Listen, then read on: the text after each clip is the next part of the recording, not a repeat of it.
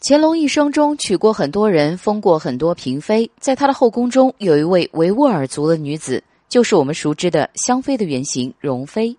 在乾隆十五年的时候，容妃的哥哥助战和卓有功，他的哥哥就把她当成了政治礼物送给了乾隆。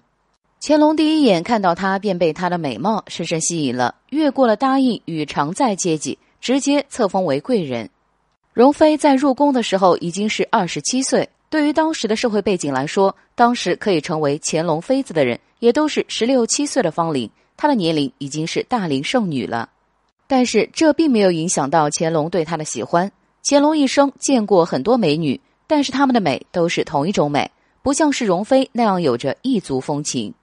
乾隆还考虑到容妃是维吾尔族过来的女子，对于大清的习俗与吃食肯定不习惯，特许她可以不用穿汉人的衣服。不用行汉人的礼节，也为他找来了维吾尔族的厨子，对他照顾有加。入宫十余年，便成为了妃子，常常跟随乾隆南巡。